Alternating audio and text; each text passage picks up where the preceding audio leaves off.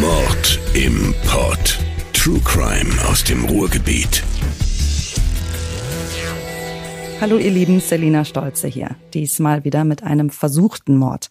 Ich habe mich für diesen Fall interessiert, weil das angebliche Motiv hinter der Tat, ja, wie soll ich sagen, skurril oder vielleicht besser bizarr ist. Denn der junge Mann, der die Tat im Ramerwald in Dortmund begangen hat, soll einen sehr speziellen Berufswunsch gehabt haben. Er wollte angeblich Serienmörder werden.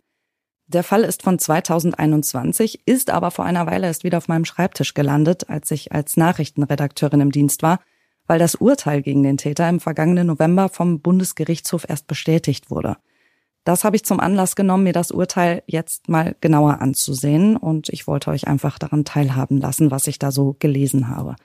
Ich nenne den 18-Jährigen im Folgenden übrigens Nils. Er heißt natürlich anders, aber Persönlichkeitsrechte und so, er kennt das Spiel ja. Ein Name macht das Erzählen für mich aber einfacher. Meine Quelle ist hauptsächlich das Urteil vom Landgericht Dortmund vom 18. Februar 2022. Der Täter selbst hat sich zu seiner Tat und dem Motiv nie geäußert.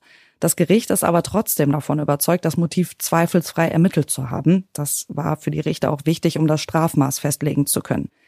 Es geht deswegen nicht nur im Urteil, sondern auch hier bei uns zentral um die Frage nach dem Warum und damit auch um die Psyche, die Kindheit und die Entwicklung des Mannes.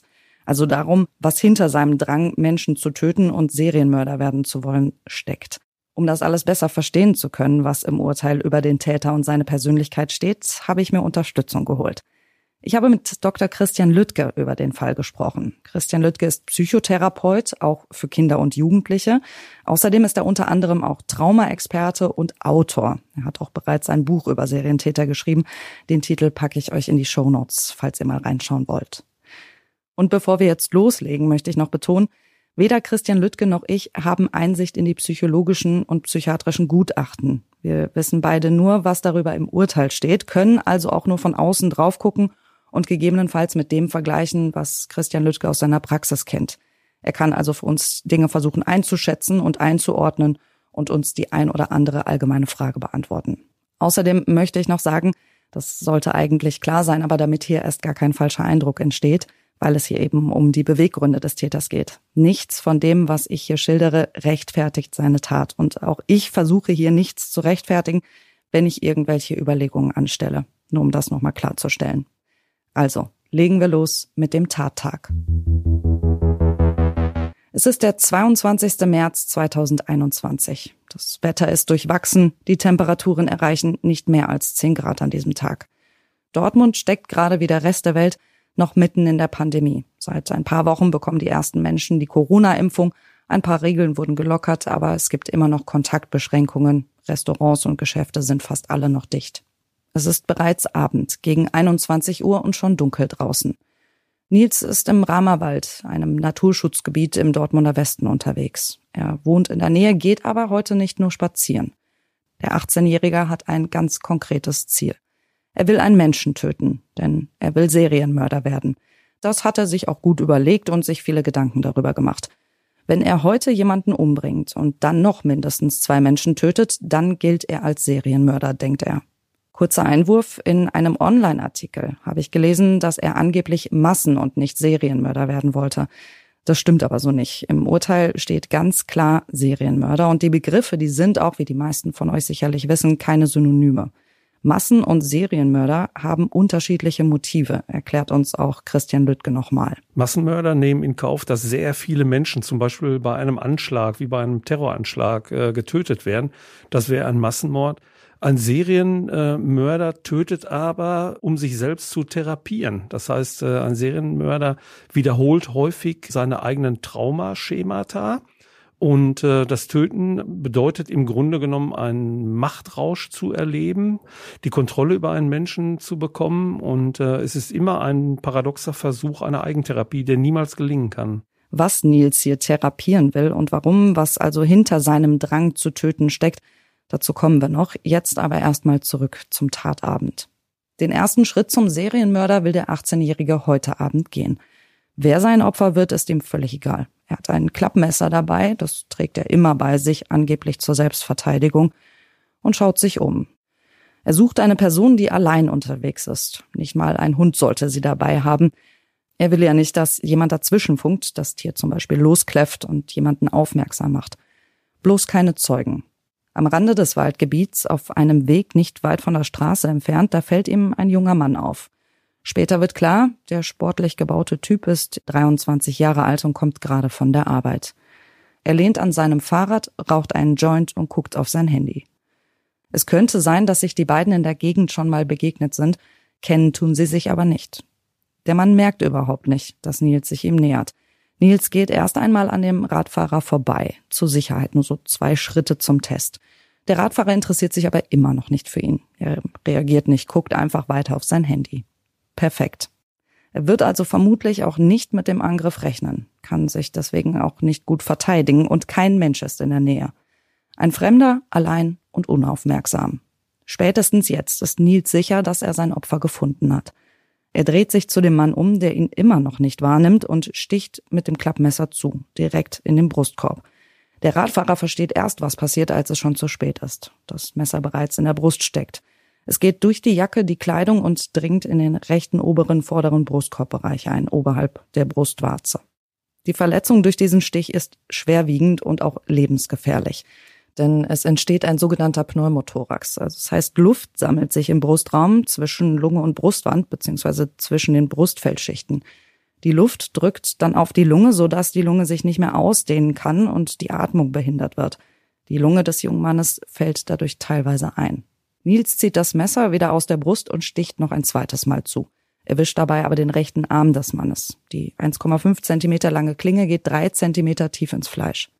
Das Gericht geht später davon aus, dass der Mann sehr wahrscheinlich geistesgegenwärtig den Arm hochnimmt in diesem Moment, um sich zu verteidigen und dass dieser Stich deswegen den Arm erwischt. Möglicherweise versucht es Nils dann auch noch ein drittes Mal, trifft aber nicht, beweisen lässt sich das nicht. Aber ob jetzt zwei oder drei Stiche, zunächst scheint es ja, als hätte Nils schon mit den ersten beiden Stichen, vor allem ja mit dem ersten, sein Ziel schon erreicht.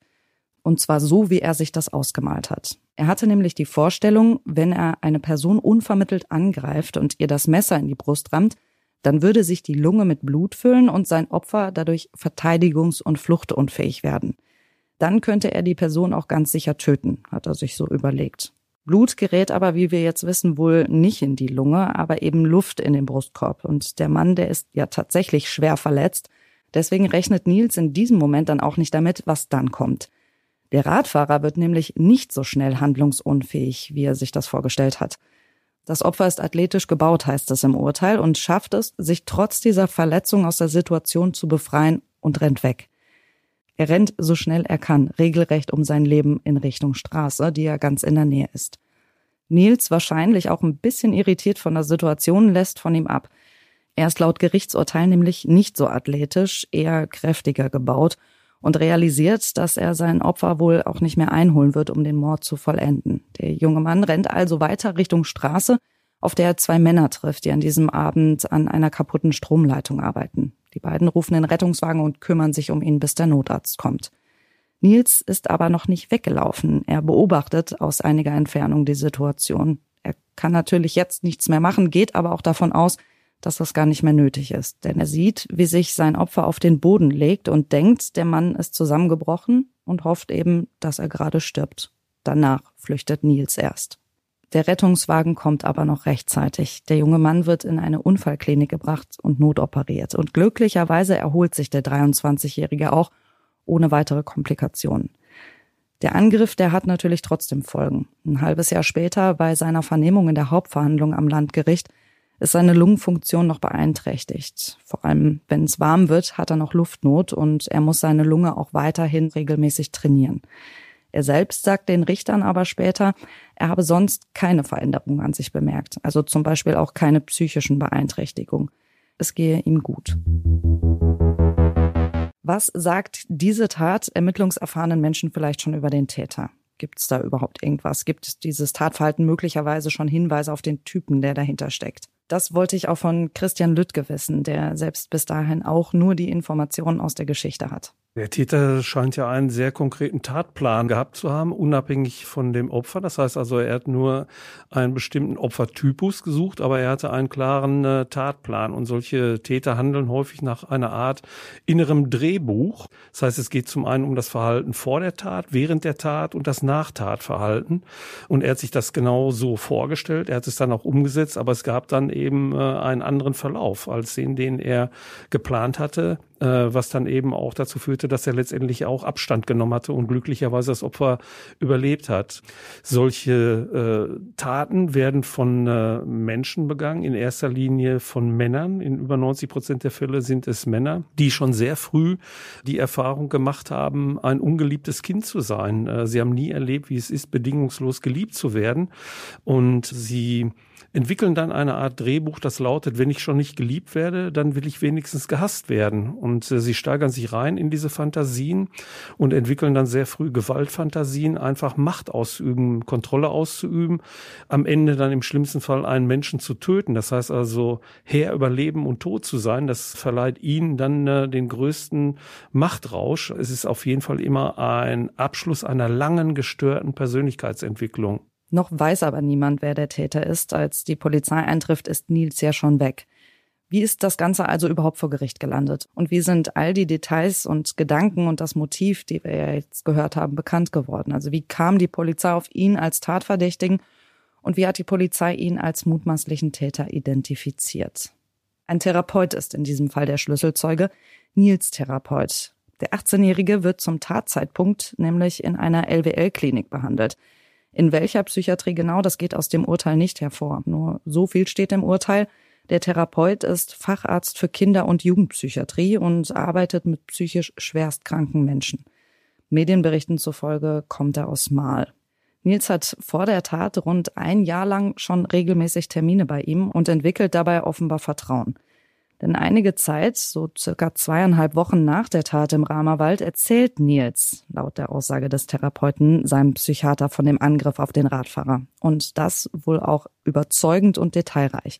So dass der Psychiater erst mit seinem Vorgesetzten Rücksprache hält und dann zur Polizei geht. Er bricht also seine Schweigepflicht. Und das ist in so einem Fall auch in Ordnung. Das hat der Bundesgerichtshof zuvor schon mal festgestellt.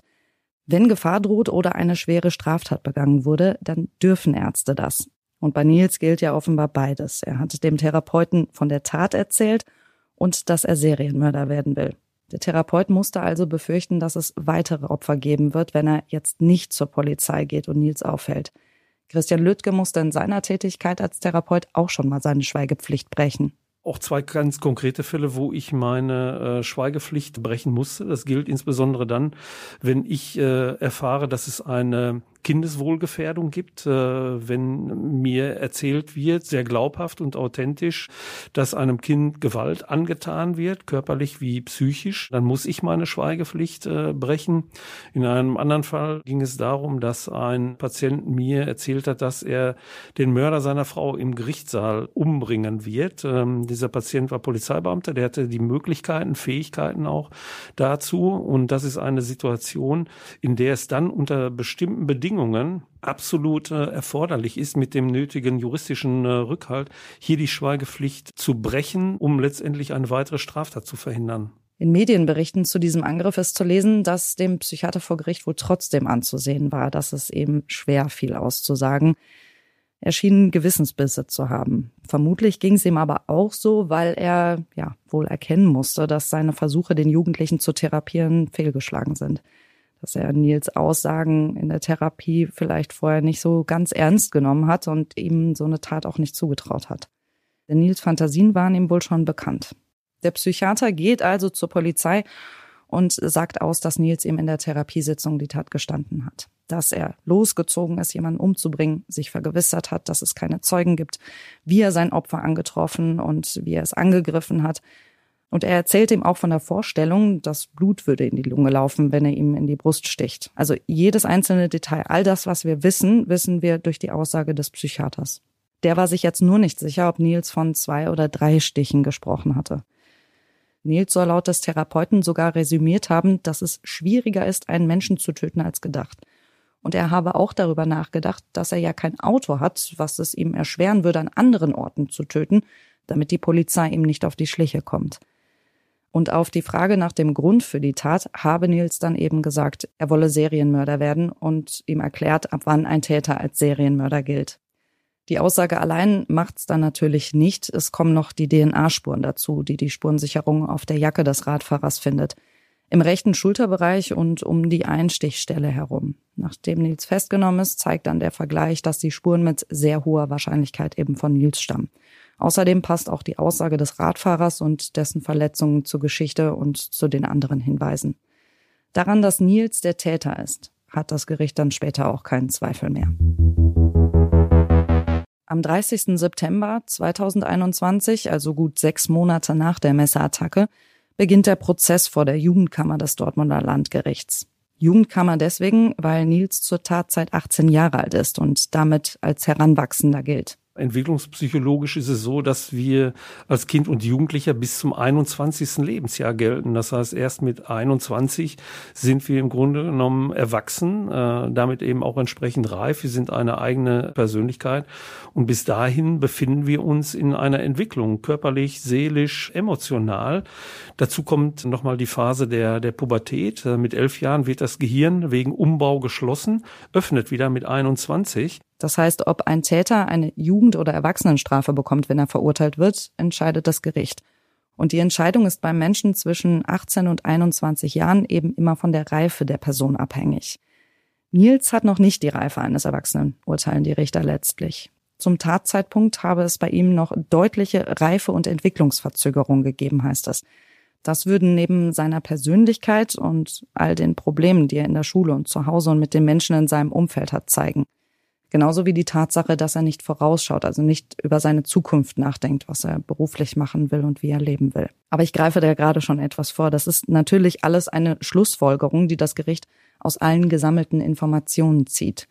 Nils selbst sagt vor Gericht nämlich gar nichts. Das Einzige, sein Anwalt verliest am ersten Prozesstag eine kurze Erklärung. Ein knappes Geständnis ist das. Nils gebe zu, im Ramerwald zweimal auf den Radfahrer eingestochen zu haben. Punkt. Das war's. Keine weiteren Einlassungen, nicht zum Tathergang und auch nicht zum Motiv. Um eine Strafe bzw. das Strafmaß festzulegen, muss das Gericht ja aber das Motiv möglichst klären. Die Staatsanwaltschaft beschuldigt ihn nämlich zum Prozessauftakt des heimtückischen versuchten Mordes und das aus keinem geringeren Grund als Mordlust. Also muss sich das Gericht irgendwie ein Bild machen von seiner Kindheit, Entwicklung und psychischen Verfassung. Neben seinem Therapeuten sagen deswegen auch einige andere Zeugen aus.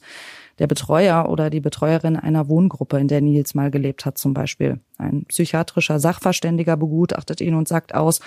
Und es gibt darüber hinaus natürlich noch viele andere Zeugen, zum Beispiel die Männer, die am Tatort erste Hilfe leisteten oder auch die ermittelnden Polizeibeamten und so.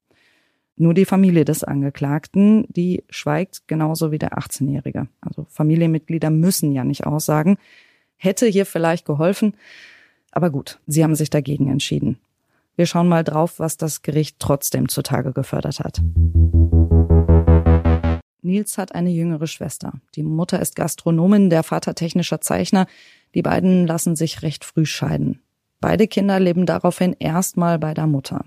Nils ist aber offenbar schon vor der Scheidung, schon in sehr jungen Jahren ein schwieriges Kind und auffällig. Im Kindergarten wollen die Kinder nicht mit ihm spielen, heißt das. Er selbst soll seinem Therapeuten gegenüber mal geäußert haben, dass er wahrscheinlich zu quengelig und zu aufdringlich war. Fakt ist, er muss schon den Kindergarten einmal wechseln. Warum geht aus dem Urteil nicht hervor? Also es ist nicht ganz klar, ob es an seinem Verhalten liegt oder doch irgendwelchen anderen Umständen, aber er muss schon den Kindergarten wechseln. In der Schule scheint es dann auch nicht wirklich einfacher oder besser für ihn zu werden. Die erste Klasse muss er wiederholen, dann wechselt er zweimal die Grundschule. Der Grund, er kommt weder mit den Lehrern noch mit den Mitschülern klar. Er hätte sie schikaniert, heißt es im Urteil. Und es besteht in dieser Zeit auch der Verdacht auf ADHS bei ihm, was sich aber nie bestätigt. Nils ist gerade acht Jahre alt, da findet seine Mutter einen neuen Partner und er bekommt eine Halbschwester. Mit zehn geht er dann auf eine Realschule. Dort gilt er als Außenseiter, aber es scheint, als würde es da etwas besser laufen. Nils bekommt eine Integrationshelferin und kommt wohl auch mit den Lehrern ganz gut aus. Er versucht Anerkennung zu bekommen. gibt sich eigenen Angaben nach auch halbwegs Mühe, sich gut und höflich zu verhalten. Mit seiner Mutter, äußert er in der Therapie, hat er dagegen Probleme und ziemlich häufig Streit. Er habe das Gefühl, sie würde immer versuchen, ihn klein zu machen und durch ihren neuen Partner zu bestrafen. Das Ganze eskaliert dann auch, als er gerade mal 13 ist. Da merkt er, dass er seiner Mutter körperlich überlegener geworden ist und greift sie an. Er geht mit einem Schraubenzieher auf sie los und versucht sie zu erstechen. Sie kann sich aber befreien und flüchten.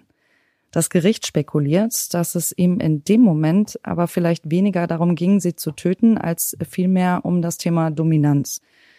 Was auch immer hinter dieser Tat steckt, es hat Konsequenzen für ihn. Nils kommt in eine psychiatrische Klinik. Für einen Monat erstmal, später folgen auch noch weitere Aufenthalte in der Psychiatrie. Durch die Einweisung verliert er aber auch den Platz an der Realschule und wechselt auf eine Förderschule. Außerdem zieht er erstmal zu seinem Vater, wo es ihm dann aber auch nicht gefällt, also geht's wieder zurück zur Mutter. Zu Hause gibt's dann aber wieder Ärger und körperliche Angriffe. Er kommt wieder in die Psychiatrie, er fliegt wieder von der Schule und zieht dann in eine Wohngruppe mit pädagogischer Betreuung. Und ihr ahnt es schon, auch dort fliegt er wieder raus, wegen gewaltsamer Auseinandersetzungen mit Mitbewohnern und Betreuern. Ihr merkt schon, das endet nicht, deswegen verkürze ich jetzt mal. Nils hat immer und immer wieder Probleme mit seinen Eltern, vor allem mit seiner Mutter und ihrem neuen Partner. Er hat Probleme in der Schule, muss ständig von Ort zu Ort wechseln, wohnt ständig woanders, kommt in eine Wohngruppe, wieder zurück zu den Eltern, wieder in die nächste Wohngruppe.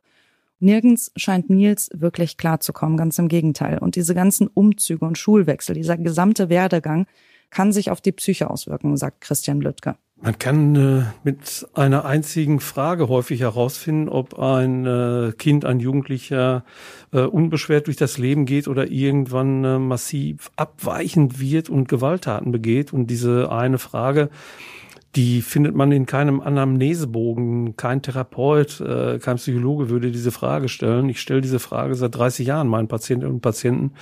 Die Frage lautet, fühlst du dich geliebt? Und wenn ein Mensch diese Frage mit Ja beantwortet, kann man sehr beruhigt sein. Wenn ich weiß, es gibt mindestens einen einzigen Menschen, von dem ich bedingungslos geliebt werde, gibt mir das sehr viel Halt und Stabilität, um auch mit schwierigen äh, Situationen im Leben zurechtzukommen bei diesem Täter äh, scheint es ja offensichtlich so zu sein, dass es in seinem Leben sehr viele Bindungsabbrüche gegeben hat. Es gibt ganz viele biografische Brüche, Brüche in der Ursprungsfamilie, immer wieder in andere Familien zu äh, kommen. Und das ist natürlich eine Katastrophe für die gesamte äh, Entwicklung, denn es geht hier um das sogenannte Bindungsverhalten, was in den ersten drei Lebensjahren enorm wichtig ist. Äh, eine starke emotionale Bindung, vor allen Dingen Dingen zur Mama zu entwickeln, dann aber auch zu dem Vater. Und wenn äh, diese sehr verlässlichen, sicheren Bindungen und Beziehungen immer wieder gestört und erschüttert werden, ist es nicht möglich, eine stabile Persönlichkeit zu entwickeln. Und äh, das kann dann dazu beitragen, eben eine gestörte Persönlichkeit zu sein, teilweise mit hoher krimineller Energie und auch äh, dann am Ende mit solchen Gewalttaten. Natürlich gibt es genügend Menschen, die in ihrem Leben viel durchgemacht haben und Schreckliches durchgemacht haben, manchmal noch viel Schrecklicheres als Nils hier.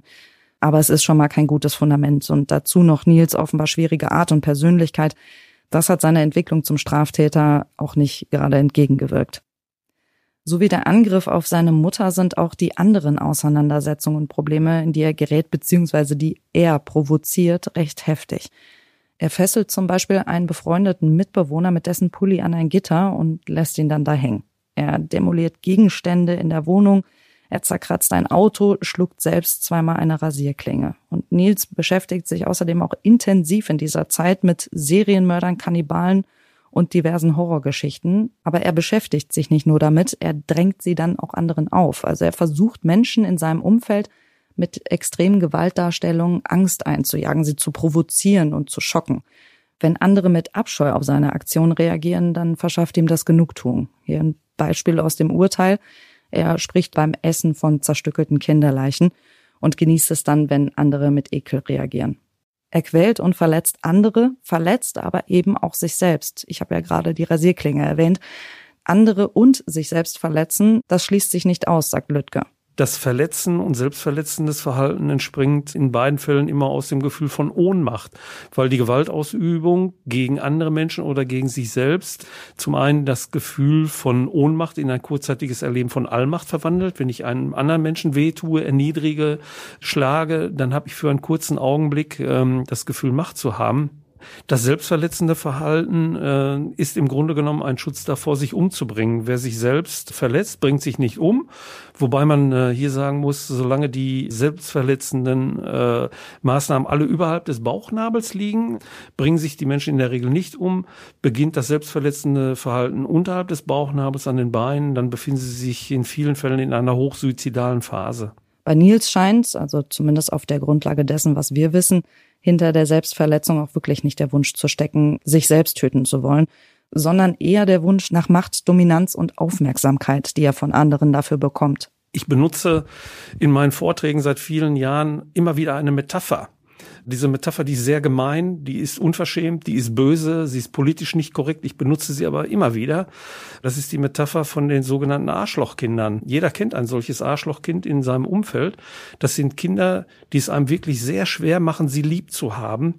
Und diese Arschlochkinder, die treten das erste Mal im äh, Alter von acht Jahren in Erscheinung, in der dritten Klasse dann spüren sie, dass sie ein Defizit haben. Sie sehen die anderen Kinder, die haben etwas, was ich nicht habe. Da ist eine Mama, da ist ein Papa, der kommt, der holt die ab, da gibt es irgendwie eine liebevolle Zuwendung und die erleben dann das erste Mal, ich habe ein ganz großes Defizit, ich habe ganz tiefe, ungestillte Bedürfnisse und das ist der Zeitpunkt dann, an dem sie anfangen, anderen Kindern sehr weh zu tun. Sie machen dann sehr krasse Dinge, weil sie wissen, wenn ich das jetzt tue, wenn ich einem anderen sehr weh tue oder wenn ich eine Rasierklinge schlucke oder, oder, oder, dann weiß ich, dann müssen sich die anderen mit mir beschäftigen, ob sie wollen oder nicht. Dann kann man nicht mehr an mir vorbeischauen. Und von daher liegt da häufig dann schon eine der Ursachen, eben äh, quasi in eine solche kriminelle Karriere hineinzusteigern. Denn sie erleben ja, ich bekomme diese Aufmerksamkeit und das, was zum Erfolg geführt hat, reproduziert das, was zum Erfolg geführt hat.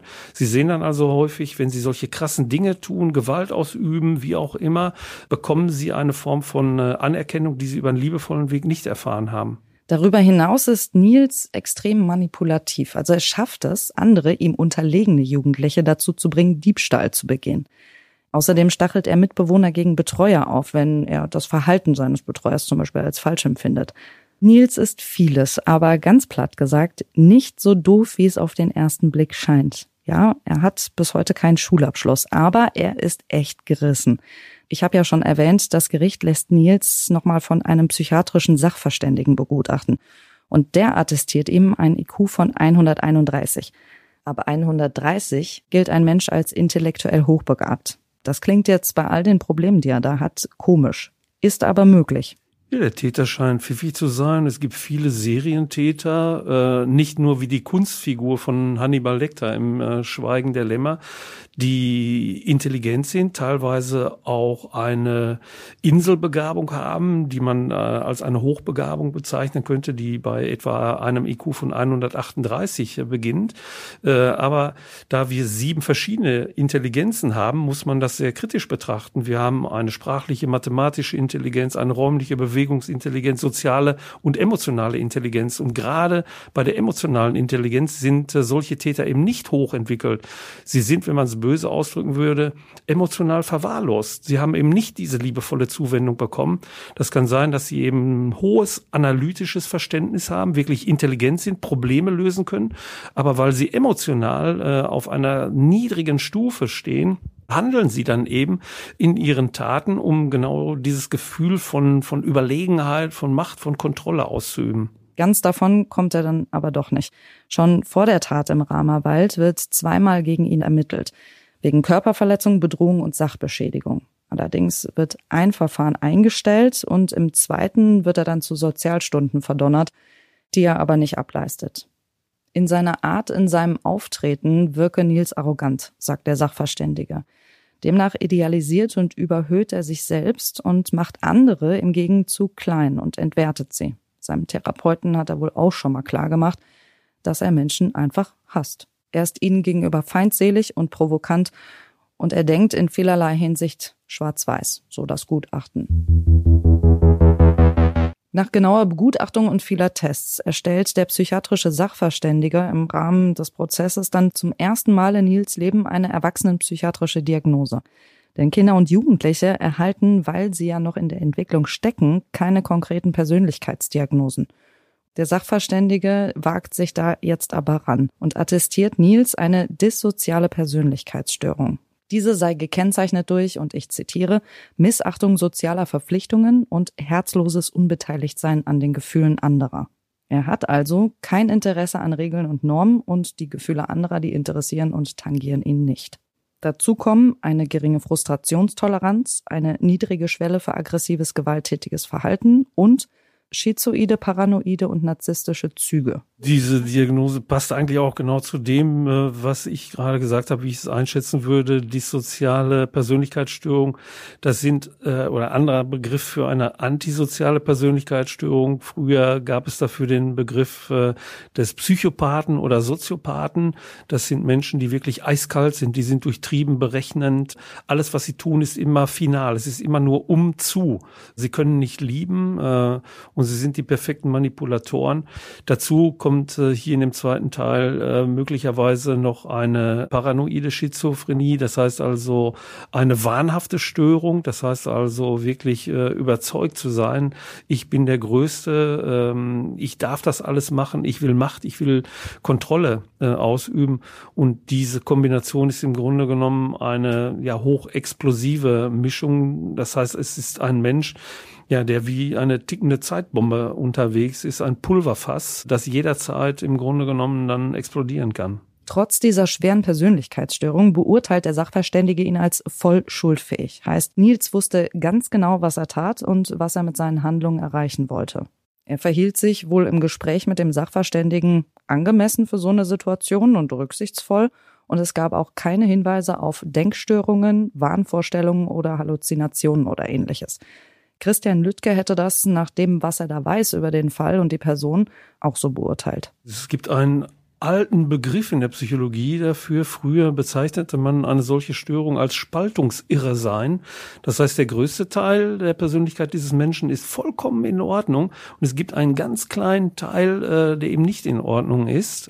Dennoch ist dieser Mensch äh, absolut schuldfähig, weil er einen hohen Planungsgrad hat, weil er bewusstseinsklar ist. Er wusste ganz genau, was er tut. Er hat jetzt nicht irgendwie im Auftrag einer höheren Macht äh, wahnhaft gehandelt, äh, sondern ist meiner Einschätzung nach letztendlich auch hier voll schuldfähig, weil bewusstseinsklar. Nils weiß also ganz genau, wie er sich anderen Menschen gegenüber zu verhalten hat oder zu verhalten hätte. Er ist in der Lage, Kontakte aufzubauen, zu pflegen und auch Spaß mit anderen zu haben und er erkennt und versteht nonverbale Signale anderer. Das hat der Sachverständige durchgetestet, weil nicht nur ADHS, sondern auch Autismus laut Urteil im Raum stand.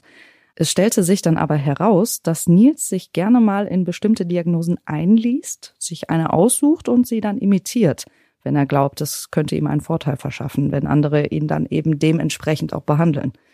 Ich sag ja, pfiffig. Genauso erfolgreich ist er darin, Menschen aus der Fassung zu bringen. Er weiß ziemlich genau, welches Verhalten sie in den Wahnsinn treibt oder ihnen Angst macht. Im Urteil ist in diesem Zusammenhang von Empathiefähigkeit die Rede. Ich zitiere nochmal. Er zeigt sich äußerst empathiefähig, während er sich selbst als empathieunfähig bzw. Empathie gemindert beschrieben hatte, heißt es da. Wie der Begriff Empathie hier verwendet wird, ist meines Erachtens aber etwas irreführend. Und das empfinde nicht nur ich so. Ich habe Zweifel, dass hier wirkliche Empathie äh, damit gemeint ist, äh, als vielmehr, dass dieser Täter bewusstseinsklar war, dass er sich äh, räumlich, zeitlich orientieren konnte, dass er genau wusste, was er tut.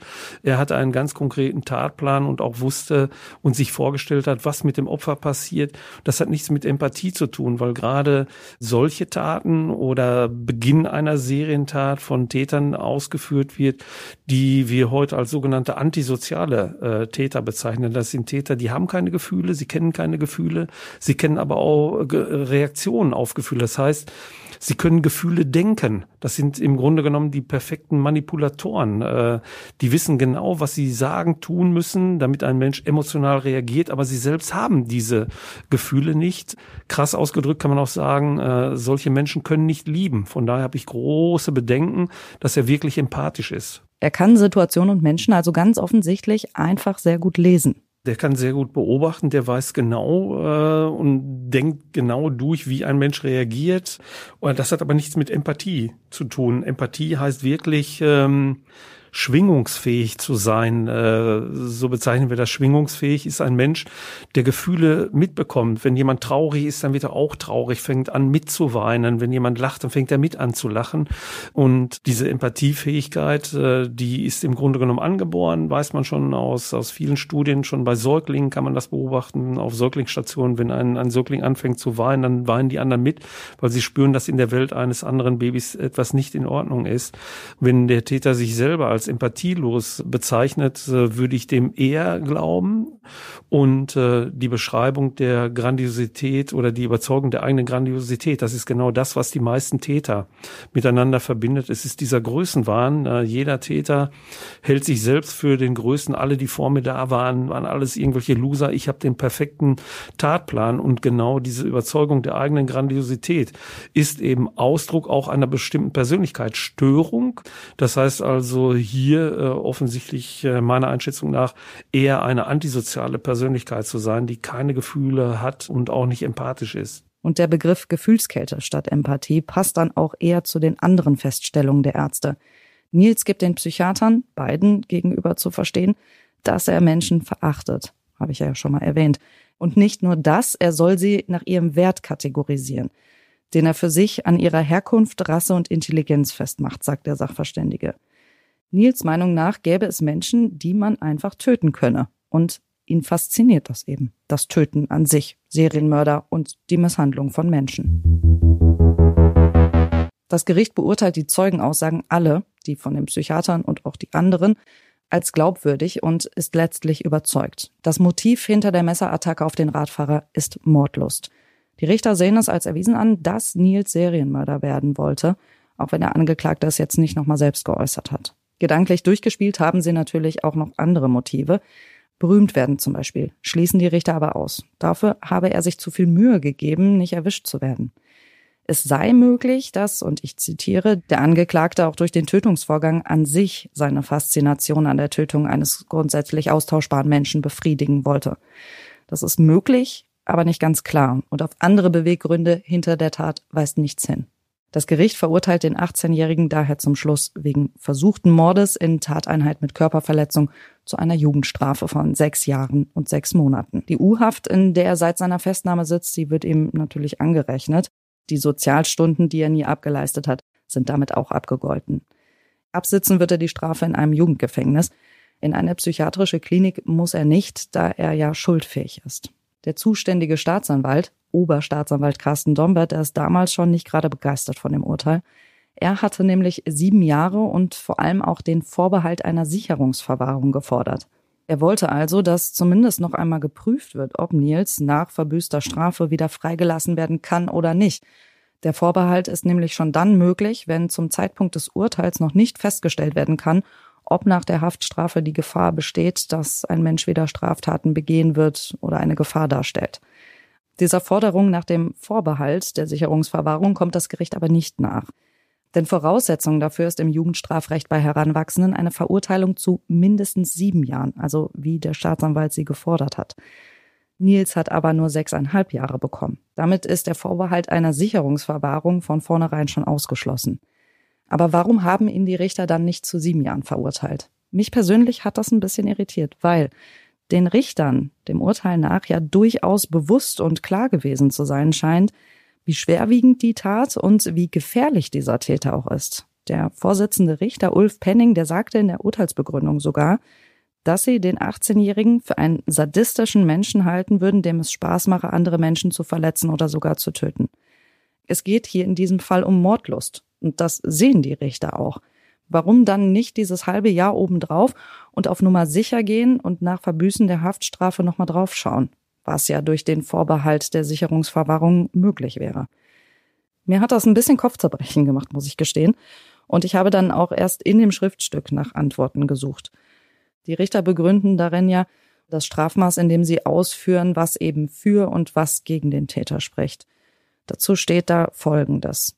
Erstmal zum Strafrahmen. der liegt laut des Urteils in solchen Fällen bei ein paar Monaten bis zehn Jahren.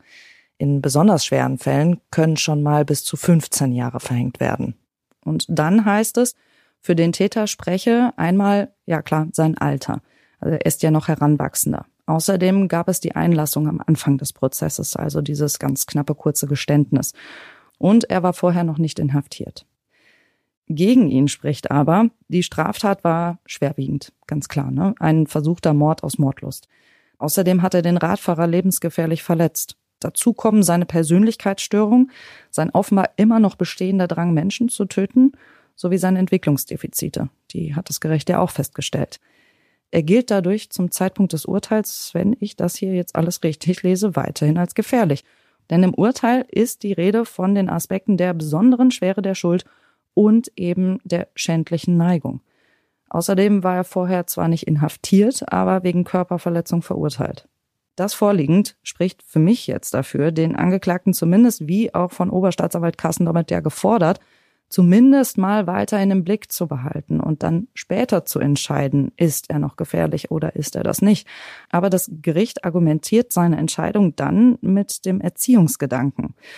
Und ja, der spielt im Jugendstrafrecht eine gewichtige Rolle und wurde eben offenbar auch hier maßgeblich in den Fokus gerückt weil äh, die Expertinnen und Experten offensichtlich äh, sehen, dass hier durchaus noch die Möglichkeit besteht, äh, Regeln zu lernen im Sinne eines Erziehungsgedanken, dass es dann doch möglich ist, eine stabile Persönlichkeit zu entwickeln, der es ermöglicht wird, äh, in der Zukunft äh, straffrei zu bleiben. Aber es scheint wirklich so zu sein, dass dieser Erziehungsgedanke hier auch bei der Bemessung des Strafmaßes eine ganz erhebliche Rolle gespielt hat.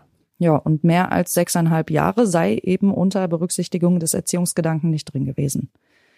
Nachdem ich alles wieder und wieder durchgearbeitet hatte, habe ich mich dann entschieden, doch nochmal den Staatsanwalt anzurufen, weil es mir immer noch komisch vorkam. Zur Verteidigung der Richter muss ich an dieser Stelle aber sagen, natürlich nicht jeder Gedankengang, der bei der Urteilsfindung eine Rolle spielt, wird dann auch im Urteil aufgeführt. Es muss alles schlüssig sein und das ist es ja auch, nur die Strafe wirkt eben auf mich ganz persönlich sehr milde. Und der Staatsanwalt, der scheint das auch immer noch ganz ähnlich zu sehen. Denn er hält den Täter immer noch für gefährlich. Er weiß natürlich genauso wenig, warum die Richter letztlich so entschieden haben, aber das halbe Jahr, um das es da geht, mehr oder weniger, das macht seiner Meinung nach eben bei so einer Urteilsfindung eigentlich auch keinen Unterschied mehr. Diese sechs Monate, die hätten also gegeben werden können, wenn das denn gewollt gewesen wäre. Und wie gesagt, ich möchte hier dem Gericht gar nichts unterstellen, Carsten Dombert natürlich genauso wenig. Die Richter, die werden, und das hoffe ich doch sehr, nach bestem Wissen gehandelt haben. Aber wenn ich das jetzt mal provokant formuliere, Ab sieben Jahren Strafe hätte die Justiz sich nochmal mit dem jungen Mann beschäftigen, sich mit ihm auseinandersetzen müssen. So, durch die sechseinhalb Jahre, muss sich niemand mehr darum scheren, wenn er seine Strafe abgesessen hat. Dann kann er einfach wieder gehen. Und das möglicherweise bei guter Führung auch etwas früher. Das geht ja, wenn er zwei Drittel seiner Strafe verbüßt hat. Wie gesagt, ich will hier auch gar nichts unterstellen. Ich habe hier nicht alle Informationen vorliegen. Ich formuliere hier schlicht meine Gedanken und Befürchtungen anhand dessen, was ich habe. Denn auch Christian Lüttke ist als erfahrener Therapeut nach dem, was wir wissen, etwas überrascht über dieses Urteil. Es gibt tatsächlich einen Widerspruch äh, zwischen dem Erziehungsgedanken in dem Strafmaß und der Beschreibung der Persönlichkeit, weil äh, die Aspekte ähm, eher wirklich einen Menschen vor sich zu haben, der offensichtlich eine dissoziale Persönlichkeitsstörung hat, antisozial eingestellt ist, kein Respekt vor dem Leben, kein Respekt vor anderen Menschen, hat sich selbst äh, im Grunde genommen äh, idealisiert, im schlimmsten Fall dann wirklich Herr über Leben und Tod zu sein und darüber im Grunde genommen keine Selbststeuerungsfähigkeiten zu haben, halte ich es persönlich für fast ausgeschlossen, einen solchen Menschen weiter zu erziehen. seen. Das gelingt nur, wenn es ganz klare Regeln gibt, wenn es familienähnliche Systeme gibt. Äh, er braucht äh, sehr starke Bindungspersonen, Frauen, Männer, die als verlässliche und vor allen Dingen emotional stabile äh, Personen ihn begleiten und das über einen Zeitraum von mehreren Jahren. Nur so kann es dann gelingen, irgendwann dann vielleicht doch zu dem Punkt zu kommen, dass es besser ist, sich an Regeln zu halten, anstatt Regeln zu brechen. Noch etwas, das ich nicht weiß? Hm. Ich weiß natürlich nicht, was ihm in der Jugendhaftanstalt, in der er aktuell sitzt, alles an Betreuung zukommt. Er wird wohl diverse pädagogische und psychiatrische Unterstützung bekommen. Davon gehe ich zumindest aus und das hoffe ich auch. Und ich hoffe, dass sie ausreicht und vielleicht doch wieder unserer Erwartung etwas in ihm verändert. Denn eine höhere Strafe, die wird er definitiv nicht mehr kriegen, weniger allerdings auch nicht. Der Verurteilte und sein Anwalt legen im Anschluss an das Urteil zwar noch Revision ein, der BGH soll es auf Rechtsfehler prüfen. Dabei geht es unter anderem auch darum, ob die Aussage des Therapeuten und das Brechen seiner Schweigepflicht überhaupt rechtens war. Aber wie vorhin schon erwähnt, das war es. Es war in Ordnung. Am 8. November 2022, fast neun Monate nach dem Urteil durch das Landgericht Dortmund, wird es dann auch offiziell. Da kommt die Antwort, der BGH verwirft die Revision. Die Überprüfung des Urteils habe keine durchgreifenden Rechtsfehler zum Nachteil des Angeklagten ergeben, heißt es und damit ist das Urteil rechtskräftig.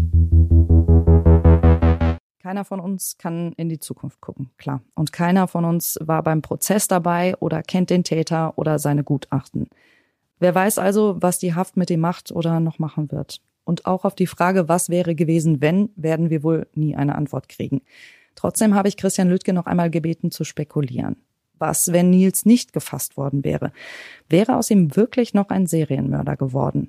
Kenne natürlich nicht die, die Gutachter, ich kenne auch den, den Täter nicht persönlich, aber alleine von dem Verlauf, von den Fantasien, von den Selbstaussagen ist es durchaus denkbar, dass das der Beginn einer Serientat hätte sein können, eines Serientäters. Ich hatte die Gelegenheit, ähm, mich mit vielen Biografien von Serientätern auseinanderzusetzen. Es waren fast alles Männer und man findet äh, bei diesen Serientätern immer wiederkehrende Gemeinsamkeiten. Es ist eine Symptomtrias äh, im Alter von etwa elf, zwölf Jahren äh, beginnen sie wieder ins Bett zu machen. Sie spielen äh, mit Feuer, sie zündeln, sie quälen Tiere und äh, teilweise neigen sie zu äh, einer zwanghaften Selbstbefriedigung, wobei sie sich keine schönen erotischen Bilder vorstellen, sondern dann oft äh, die Fantasie haben, einem anderen Menschen weh zu tun. Und äh, wenn diese drei Symptome zusammenkommen, hat man in der Vergangenheit beobachtet, dass viele dieser Jugendlichen dann eine extreme Gewaltkarriere eingeschlagen haben und auch zu Serientätern geworden sind. Von daher halte ich es nicht für ausgeschlossen, dass es hier durchaus tatsächlich äh, auch Hinweise gibt, dass er ein Serientäter geworden wäre. Auch wenn wir von einigen dieser frühen Warnsignale, die Lütke hier aufzählt, in diesem Fall nichts gehört haben. Heißt natürlich nicht, dass es sie gab oder nicht gab oder dass es nicht möglicherweise noch andere Anzeichen gab. Aber doch nochmal ganz allgemein. Nils war ja doch recht jung für eine solche Tat. Wie häufig gibt es das bei Kindern und Jugendlichen? Es kommt glücklicherweise nicht so oft vor, ähm, wie äh, es einem vielleicht auch so vorkommt. Wir sprechen hier über äh, die Gruppe von Kindern und Jugendlichen, äh, die unter 18 Jahren alt sind oder bis zu 18 Jahren äh, haben wir aktuell äh, etwa 15,3 Millionen Jugendliche, die genau in diese Altersgruppe passen. Und von diesen 15 Millionen äh, werden im Jahr etwa 19 so auffällig, dass sie wirklich auch zu solchen krassen Tötungen Tötungsdelikten äh, greifen. Das heißt also 19 von 15 Millionen ist nicht sehr viel, aber die Einzelfälle, die sind natürlich extrem brutal und wirklich sehr, sehr drastisch. Und sie sollten äh, für alle immer eine Aufforderung sein, doch noch mehr in die Prävention zu ja, investieren, weil jeder einzelne Fall äh, definitiv einer zu viel ist. Und klar, je früher die greift, desto besser. Das heißt, es geht im Grunde genommen nur dadurch, wenn eine Prävention richtig gut gelingt, dass man im besten Fall mit den Eltern, mit dem Kindergarten, mit der Grundschule, Schule, auch den Jugendämtern und mit den Hoheitsbehörden zusammenarbeitet. Alle müssen zusammenarbeiten. Gemeinsam gelingt es dann, äh, hier wirklich äh, solche Entwicklungen zu verhindern. Aber oft geschieht genau das nicht. Das heißt, in den einzelnen Bereichen gibt es Auffälligkeiten, die beobachtet werden. In der Familie, wenn eine Familie da ist, im, im Kindergarten, Kindergarten, wo vielleicht auffällig wird, ein, ein Kindergartenkind hat äh, Meerschweinchen brutal getötet, mit Steinen erschlagen, dann finde ich das schon sehr krass auffällig. Oder es wird ein Igel an den Baum genagelt, mit äh, Benzin übergossen und angesteckt. Das sind äh, Dinge, die wirklich hellhörig machen sollten. Aber oft werden diese Informationen nicht weitergegeben, nicht ausgetauscht. Und äh, oft kommt es dann tatsächlich zu einer solchen Gewalttat. Das heißt also, Prävention setzt sehr früh an. Äh, es gibt immer Verhaltensauffälligkeiten. Die sollte man wirklich dann sehr ernst nehmen und man sollte dann gemeinsam hier Maßnahmen ergreifen, um äh, einem jungen Menschen die Gelegenheit zu geben, wirklich eine straffreie Zukunft zu erleben. Es scheint so, als seien die Maßnahmen hier nicht ausreichend gewesen oder haben schlicht nicht richtig gegriffen. Vielleicht hat man seine Aussagen eben wirklich nicht ganz ernst genommen. Der Junge hatte ja Therapeuten, Integrationshelfer etc. Und ich will auch an dieser Stelle keinem einen Vorwurf machen. Wahrscheinlich haben alle von ihnen oder einige von ihnen noch viel mehr versucht als das, was wir jetzt aus dem Urteil entnehmen können. Und es besteht ja auch die Möglichkeit, dass ganz schlicht und einfach niemand die Tat hätte durch irgendwas verhindern können, weil bei Nils vielleicht einfach grundsätzlich nichts greift. Hätte, wenn und aber. Wir werden es einfach nicht erfahren. Als Gewalttäter geboren, ist aber auch Nils mit sehr hoher Wahrscheinlichkeit nicht. Es gibt mittlerweile wissenschaftliche Studien schon seit vielen Jahren, die untersucht haben, äh, ob wir zu einem Mörder gemacht werden oder ob wir so geboren werden. Es gab in den USA die Frage Natural or Born Killer.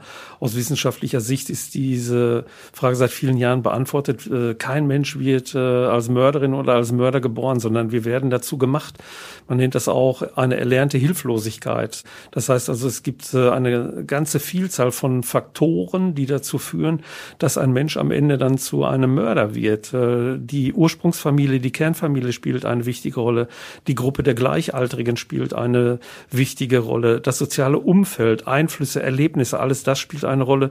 Und natürlich auch die eigene Persönlichkeit. Hier ist es natürlich nicht ausgeschlossen, dass es durchaus angeborene Störungen äh, oder Erkrankungen geben kann. Aber am Ende wird ein Mensch nicht als Mörder geboren, sondern wird dazu gemacht. Ihr Lieben, das war sie auch schon wieder, unsere aktuelle Folge Mord im Pott. Im Juli machen wir eine klitzekleine Sommerpause. Das heißt, im Juli gibt es keine neue Folge. Die nächste erscheint am 1. August und wir hören uns im September wieder. Bis dahin, lasst es euch gut gehen.